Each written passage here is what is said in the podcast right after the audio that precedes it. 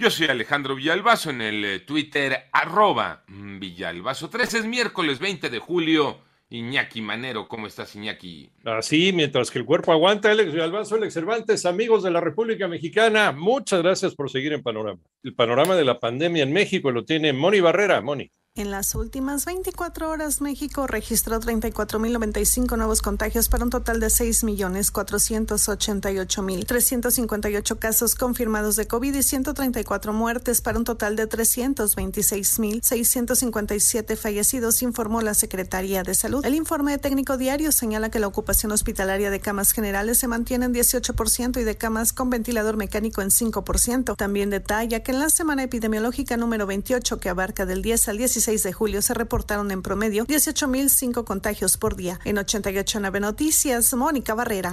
Vamos al panorama nacional. En Oaxaca, la crisis de basura se ha agudizado en la capital debido a la saturación y el cierre del relleno sanitario en Oaxaca de Juárez. Habitantes ya no tienen en dónde tirar sus desechos. Ante esta crisis, el ayuntamiento implementó 10 rutas de recolección en donde solo van a recoger residuos orgánicos. Por otro lado, en el último mes en eh, Mexicali, Baja California, se han registrado seis muertes relacionadas con las altas temperaturas.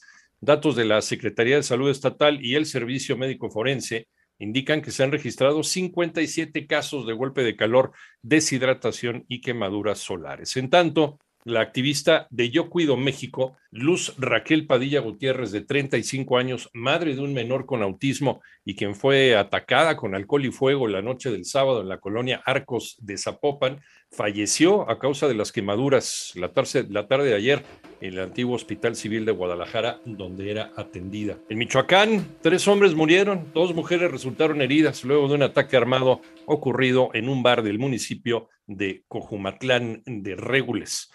El 70% del territorio mexicano reporta algún grado de sequía. Toño Aranda. Miguel Ángel Gallegos Benítez, gerente de Meteorología y Climatología de la Conagua, informó que la sequía avanzó en los últimos 15 días en territorio nacional, a pesar de que nos encontramos en plena temporada de lluvias, al ubicarse el 70% del país con algún grado de sequía. De acuerdo al monitor de sequía de México, 22% de la superficie se encuentra anormalmente seca, otro 22% con sequía moderada, 18% con sequía severa, 7% con sequía extrema y 2% con sequía excepcional. Durante el informe semanal del Comité Técnico de Operación de Obras Hidráulicas, Miguel Ángel Gallegos detalló que las temperaturas en algunos estados del norte promedian 40 grados, pero en algunas zonas alcanzan los 51 grados. Respecto de las temperaturas máximas de la última semana, hemos tenido temperaturas entre cerca de 40 grados en los estados de la frontera norte del país, en el municipio de Mexicali, que registró este, 50.1 eh, grados el día 16.